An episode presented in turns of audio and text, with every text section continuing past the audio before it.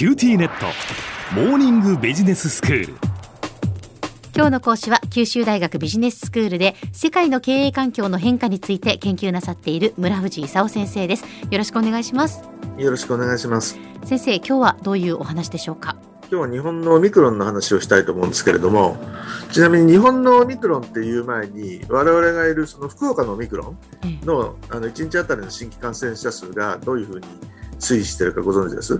もうどういうふうにって先生もどんどんその増えている状況でもう場合によってはね2日で倍になったりとかやっぱそういう増え方ですよね。そうですよね日によって増え方がまあ違ったりするんですけども、うんうん、あの1月3日には1人当たりまだ10人だったんですよ。はい、であの4日後の1月7日には135人になっちゃってね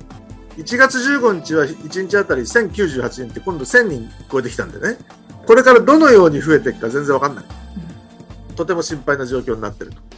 で、日本の患者数、新型コロナの患者数は前のピーク、第5波の時のピークと比べて今どうなってるか知ってます？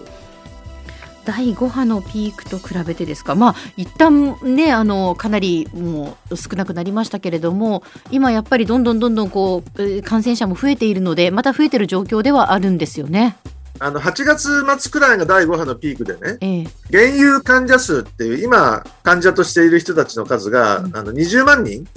までいったんですよ。はい、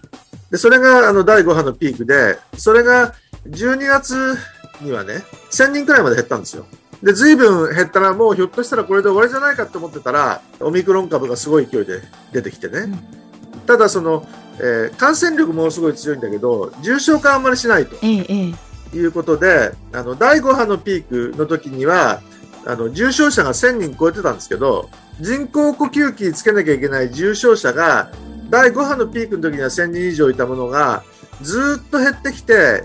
オミクロンが増えても増えてないんですよ、実は。ずっと減ってきてる状況なんですよ。で、そういう意味じゃ、あの、えー、ちょっとこのオミクロンってのは一体何なんだろうというのがよくわかんないということにあのなってきてると。いうことですね。はい、それでとりあえず、まあ、オミクロン自体のせいかもわからないけど、ひょっとしたらそのワクチンの効きの問題？で2回目接種の効きが悪くなってるせいじゃないかと。いうことで3回目接種が問題になってましてね、えー、これ3回目接種ってその日本の3回目接種状況って、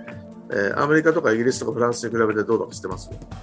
まあ、まだまだ進んでないですよね。あの日本では医療関係者とそして高齢者の接種が始まりましたけれどもまだその段階ですから日本じゃまだね全体の国民の1%ぐらいしかしてないと、はい、いうことでイギリスなんかも50%超えちゃってるんでね、うん、であのフランスも40%ぐらいアメリカも 20%, 20超えてるという状況であの日本は3回目接種もうすぐ遅れてるんですよ、うん、で1回目の接種も先進国に比べて2か月くらい遅れたと。でその後追いついたんですけどね。でまた3回目があのガクッと3回目の始めが遅れたということですよね。でそういう意味じゃその2回目接種が終わってからあの3回目までの期間をどのくらいにするかということで3ヶ月とか6ヶ月とか他の国が言ってるところで日本は8ヶ月って言ってね、えー、で、まあ、みんなが文句言ったところに岸田さんが出てきてじゃあ7ヶ月にするよとか6ヶ月にするよとかちょこちょこと短くはしてるんだけどまだ全然遅れてると。いう状況ですよね。で最近、感染症法のあの2類にするか5類にするかと今、あの、えー、結核なんかと同じね、2類なんですけども、これ2類にするのと5類にすると何が違うか知ってます？まあ、その5類になると結局、まあ、通常のそのインフルエンザと同じようなその扱いになるということなので、まあ、一般のその民間のその医療機関で受診ができるようになるっていうことですよね。まあ、そうなんですけど、ええ、あの2類だとねあの個別の感染者数、感染者だとか、それから濃厚接触者を発見して、その人たちを隔離するというようなことを保健所がやると、い。うことになってるんですよ。でそれが少数だったらなんとかなるものをね、うん、こんなすごい勢いで新規感染者が増えちゃうとね、また保健所があの全然つながらなくなるということで、保健所破綻すると。で、保健所が破綻しないように、あの、もう保健所かませないで病院に任せちゃったらいいんじゃないのっていうのが5類変更説ですよね。うん、でも同じ岸田さんが今それすることないでしょって言ったんで、とりあえずあの2類のままってことなんですけど、まあ、あの2類にするか5類にするかって両方ともあの今起こってるオミクロンとはちょっとずつ違うんだよね。実際は現在起こってるオミクロンに合わせたことをすべきと。保健所がやってることが大変だったら保健所のやることを少し減らしてね、うん、であの保健所がやっていけるようにするといったことを考えればいいだけの話なんで、まあ、これはそういう話ですよね。では先生今日のまとめをお願いします。えっ、と去年の12月にあのオミクロンが発見されてで新規感染者数とか現有患者数がまたすごく増え始めたと。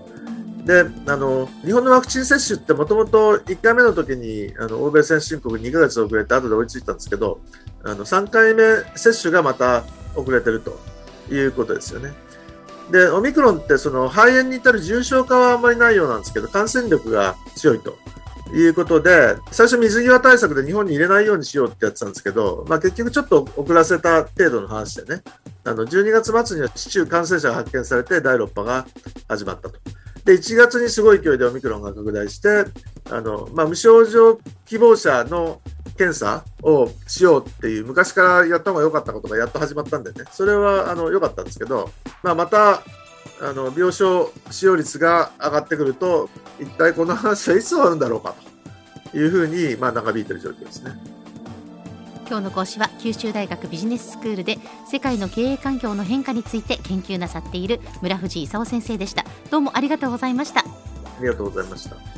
さて QT ネットモーニングビジネススクールはブログからポッドキャストでもお聞きいただけます。また毎回の内容をまとめたものも掲載していますのでぜひ読んでお楽しみください。過去に放送したものも遡って聞くことができます。QT ネットモーニングビジネススクールで検索してください。QT ネットモーニングビジネススクール。お相手は小浜もとこでした。